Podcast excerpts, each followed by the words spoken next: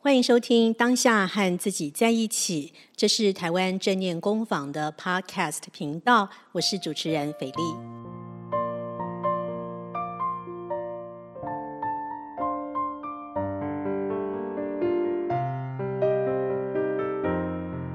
今天我们非常开心，在台湾正念工坊的现场邀请到一位的是呃台湾正念工坊的特约讲师，他同时也是咨商心理师曹国玺老师。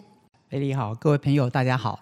曹国玺老师呢，他不但是我们台湾正念工坊的特别讲师，也是资商心理师。那么他是台北教育大学心理咨商硕士，目前在中研院担任的是特约心理师，而且呢，他在多家的心理咨商所呢，也担任兼任心理师的工作。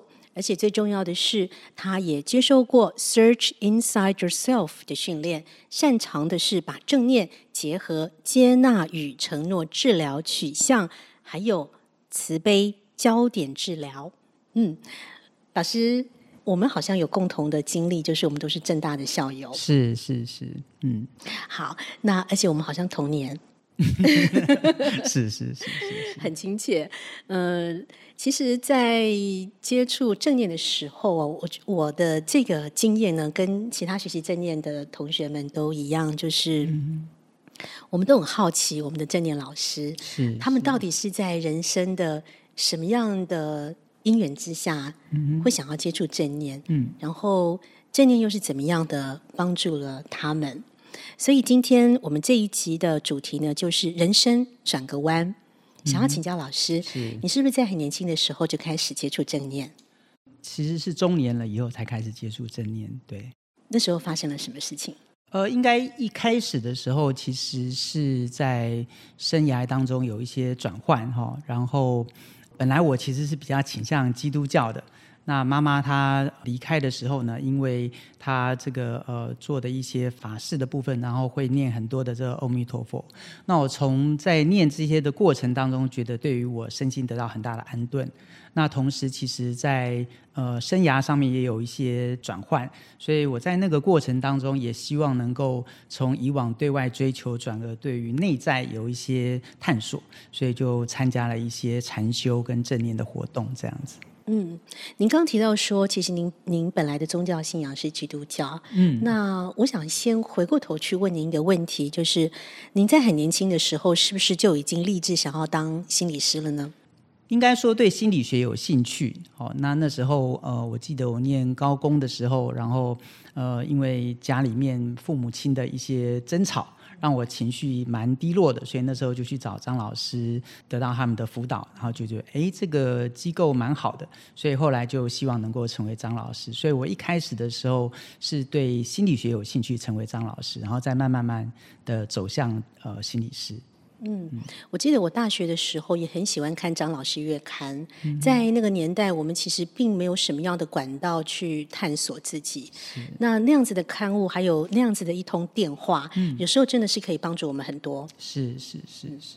所以您在担任张老师的义工老师的时候，嗯，那个时候你大概多年轻？就从在大学的时候，大二的时候去受训。那其实我呃本来在念专科的时候想要去就是申请，但是那时候他们有资格的限制，希望能够大学大二以上，所以到了插班进入大学之后，然后我就开始去嗯呃进入张老师，所以一路这样子做了也二十多年了。嗯嗯，OK，但是我们知道。那时候你是念政大外交系，嗯、对不对？嗯，嗯，嗯。我有很多同学是政大外交系，哦，他们大学毕业之后，其实很多人的路可能就是走公职，是，也许去考外交人员特考，是，或是去当呃公务人员，嗯，都是有可能的发展方向。那那个时候你在大学毕业之前，嗯，怎么没有想到要朝外交的这条路去继续深造呢？嗯嗯嗯，OK，其实外交呃的确是我选项之一。然后那时候在学校参加一个这个生涯的探索的活动。那在活动当中的最后一个阶段的时候，我就去 interview 了两个人。那一个是外交官，那另外一个是我有兴趣的行销的工作。那访问完外交官之后，他其实很清楚的呃分享说，其实外交工作就是一个公务员，那只是你工作的地点是在不同的国家。嗯、那对于我来讲，我觉得公务员的生涯比较没有带给我向往的感觉，所以我就后来选择了投入呃行销的这个领域。嗯，的确是两种截然不同的方向哦。因为如果是行销的话，它必须要有非常灵活的头脑，然后包括在语言的表达、嗯、思维逻辑那个部分，也都是要非常的灵活的。嗯嗯嗯、你觉得你的个性是比较偏向于这个方面吗？呃，是，然后我觉得行销另外一个很吸引我的部分是，我们会做不同的产品，那不同的产品你就要去了解这个产品它的市场，然后另外我们会推出不同的促销的活动，那同时我们也需要常常去构思一些新的活动，所以在这样的过程当中，我觉得呃，就是头脑会有很多的一些刺激啊，我觉得我还蛮喜欢这样的方式。嗯。听起来很不错，而且您好像也都做得蛮顺利的。嗯，在当时你觉得你快乐吗？我觉得做行销有快乐的部分，但是我后来进入了金融业的这个工作里面呢，它也满足了我呃不错的待遇，或者是名声也不错。那我还记得有一次听到妈妈在跟别人讲电话，她在电话里面就说：“哎呀，我儿子在外商银行当经理。”啊，她的口气里面其实是有一些骄傲的。但是我听到他这么说的时候，其实我心里面知道，我其实并不是很快乐。啊，也许是这些行政作业的过程，让我觉得离我自己想要的是越来越远，会有这样的一个落差在。那当时您知道您想要的是什么吗？呃，其实也不是很确定，但当然心里的确是这一块是我喜欢的，因为我还一直继续当这个义务张老师。那只是说那时候也不太敢踏出这一步，因为毕竟财务的风险还蛮大的。所以感觉起来好像跟很多人有类似的一个经验，就是说你拥有一个蛮好的、蛮光鲜亮丽的工作，嗯、可是，在你的心里深处，好像有一个点是隐隐的作痛，在告诉你，这好像不是你所想要的人生。嗯，是这样子吗？呀呀，然后那个声音可能很细微，呃，我也不确定是不是有这个声音，然后更不确定要不要呃听从这个声音，投入这个心理的这个工作。后来你是怎么样决定要听这个声音的？我觉得比较坦白的说，其实不是我踏出去一步。而是被推出去的。嗯、那这个推出去的过程，可能工作当中遇到挫折，嗯、然后让我有一点不得不的一个状况啊。嗯、比如说，可能换了一个工作，可是工作做得很不顺。那做得很不顺之后，我就呃裸辞就辞职了。嗯、那辞职了之后呢，那时候其实我心理智商硕士的论文一直写不出来，所以我后来趁着这段时间把论文完成了，然后拿到学位。那后来又到另外一个工作呢，这个老板对于我的工作不满意，然后就把我这个我就变成非自愿离职。嗯、那在这个过程当中，我好像也没有别的路可以走，所以我想说，那就呃投入心理智商，当一个心理师吧，这样子。听起来是非常大的一个职涯的转变人。嗯、那当时你怎么样去面对自己，嗯嗯嗯、又怎么样去面对？就像刚刚您讲的，其实您母亲是对于您可以在外商公司工作是非常的自豪的。所以你怎么样去面对这些压力？坦白说，一方面是因为那时候妈妈已经走了，所以对于我来讲，好像我也不需要特别的去满足她或担心她的看法。那另外一方面，呃，在财务的部分，其实我也有做一些规划哦，然后对于投资的这个部分有做一些准备，所以我觉得这是的确是有风险，但是这个风险是在一个我可以掌握的状况之下，然后慢慢慢慢慢一步步的往前走。嗯，嗯，你刚刚有提到说，其实呃，因为有一个优势，就是说你。先前稍微可以有一点财富自由的状态，嗯嗯、所以就可以裸辞，然后去把你想要完成的那个心理的一个硕士论文写完。嗯嗯，对，嗯，嗯，我很好奇的是，你当时有设一个目标吗？比方说，我要在两年之内把这个硕士论文写完，或者是说、哦、，OK，我我现在允许我自己来做这么大的一个职涯的改变。嗯我必须要在几年之内闯出一个什么名堂，不然的话，嗯嗯嗯、我可能就要再回去回到我的金融业去奋斗。有这样子的念头出现过吗？比较不是这个样子，比较是的是，我会给自己设定一个方向。好，那这个方向可能是，比如说，可能我找到一个取向，一个学派。那在这个学派里面，我努力的去耕耘，有一些成长。那比较不是去设定一个很具体的，比如说，呃，就像一般年轻人可能会说，我要在三十五岁前存到第一桶金之类的。嗯嗯、所以它不是一个目标，它比较像是一个价值方向这样子走。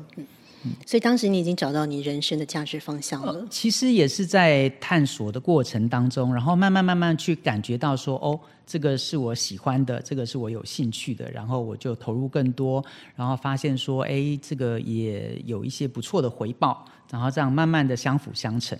嗯嗯，所以就开始觉得，好像我自己也蛮适合走心理的这一条路，是这样子吗？嗯嗯嗯，嗯，嗯。那又是在什么样的机缘之下接触到正念？呃，刚刚有提到说，在那段妈妈走的过程当中，然后我觉得对于佛教有一些喜好，然后那时候也觉得我在生涯里面有一些呃波折，所以在这个过程当中，我觉得透过比较长的时间的禅修的活动，比如说七天啊、十天这样的一些活动，我觉得对于我来讲的安顿整理有很大的帮助，所以那时候就参加一些呃佛教的团体的一些禅修的活动。这样子，那但是因为我自己是当心理师嘛，哈，那其实呃正念它是一个得到很多的实证的支持的练习，所以我对这个部分也投入很多的心力来学习。嗯嗯，那身为一个基督徒，嗯，你觉得在这个探索的过程当中，你也去参加禅修营的一些活动，嗯、也许去参加闭关、嗯，然后又接触了正念，那正念的源头又是跟佛教有关系，嗯、在这个当中，你会有一些挣扎跟矛盾吗？其实还好，因为对于我来讲，呃，在这个过程当中，我自己觉得我是属于比较务实的，就是说、嗯、，OK，我在这个过程里面得到帮助，那我觉得就是以实际的效果来看我所做的事情，这样子。嗯嗯嗯。所以，呃，我我觉得你有讲到一个重点，就是你接触了正念之后，你也愿意去落实在你的。练习当中，比方说去参加闭关，嗯嗯，嗯，嗯，去参加止语活动，所以在渐次的参加这些活动之后，嗯，你有没有感觉到你开始变得有点不一样？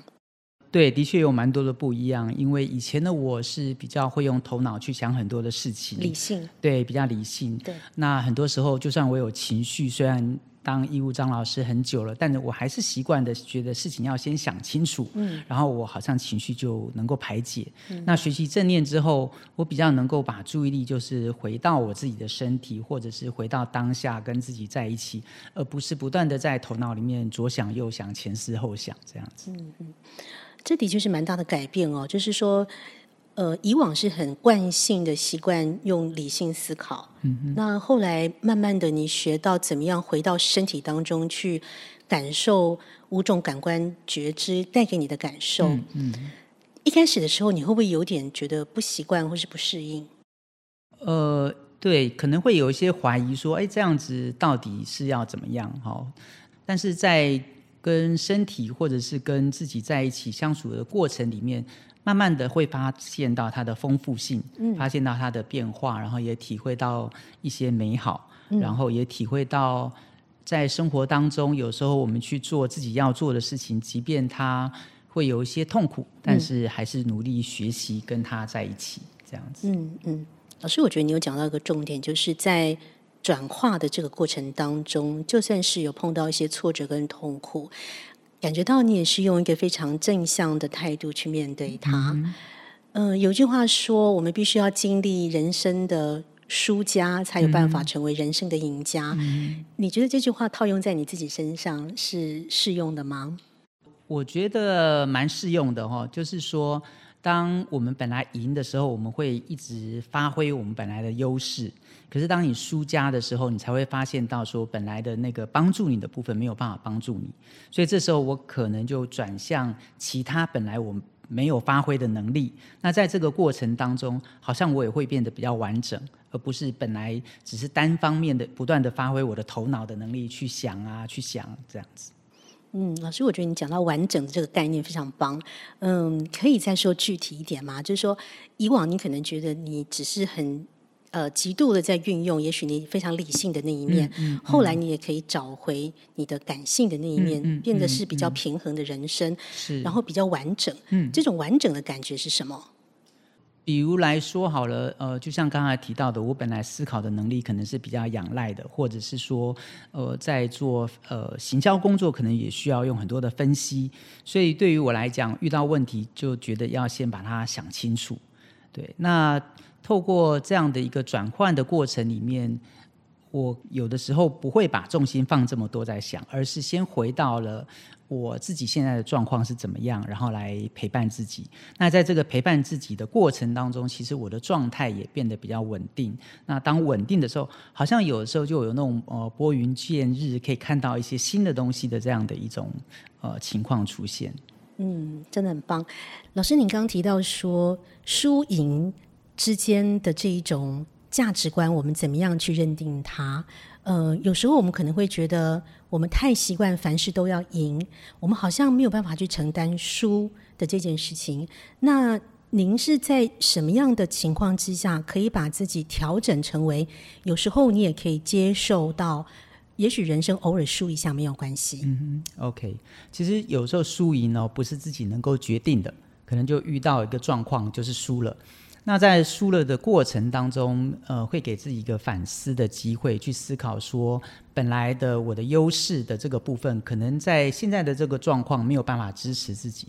所以我怎么样放掉一些本来的优势，比如说我的思考的能力，不断的用头脑想的这个部分，然后转而去发展一些我本来比较不是这么擅长的，也许是感受、感官的觉察等等。那我觉得透过这样的过程，我可能先放掉我最优势的部分，然后培养我最不擅长的。但是经过一段时间这样的练习之后呢，再回头再把本来我这个擅长的这个部分再拿回来的时候，发现自己其实在不同的呃这些能力之间的转换会变得更弹性、更灵活。这个是不是跟荣格的三减一等于四的理论有点接近？没错，没错，是。它是怎么样的一个理论？嗯，基本上，它是说人在发展的过程当中，我们有最优势的功能。那这个优势的功能可能让我们成为今天的自己。那一般来讲，它的能力有四个哈。那我们可能从第一个，然后。慢慢成长，然后之后再培养第二个，然后再培养到第三个。但是从这样的一个阶段，你要到一个完整的人的时候呢，其实你要先放掉一个你本来擅长的，然后之后先去培养另外一个你最不擅长的，然后这样的一个过程就是三减一，最后才会等于四，是一个完整的个体。嗯，听起来非常有挑战性，因为假设我们要去把我们最擅长的那个部分丢掉，对多数人来讲，可能都会觉得舍不得。是是是，那你怎么愿意舍得？呃，我觉得有时候人遇到很大的困境的时候，会让自己觉得说，在这个状况之下，我真的要换一种方式来面对生活。那当然，这里面有个很大的挑战，就是要能够看见依赖本来的方式好像慢慢走不通了。对，那在有这样的一个觉悟之后呢，才能够下定决心去转换别的方式。所以，我想最后问老师一个问题：假设你觉得你的人生当中没有接触到正念的话，你的人生会变成什么样子？呃，我猜可能我还是会继续原来那种想要维持一个表面上看起来很成功，然后觉得还不错的样子。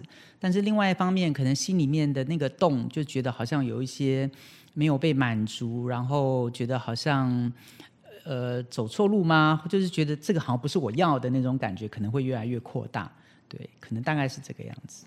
好，那今天呢就非常开心，我们呃邀请到曹国喜老师到现场，刚刚跟我们分享了非常多很精彩的关于他自己人生的经历哦，嗯，包括。你要先成为输家，才可以成为赢家。包括荣格的三减一等于四的理论，怎么样在他的身上印证了出来？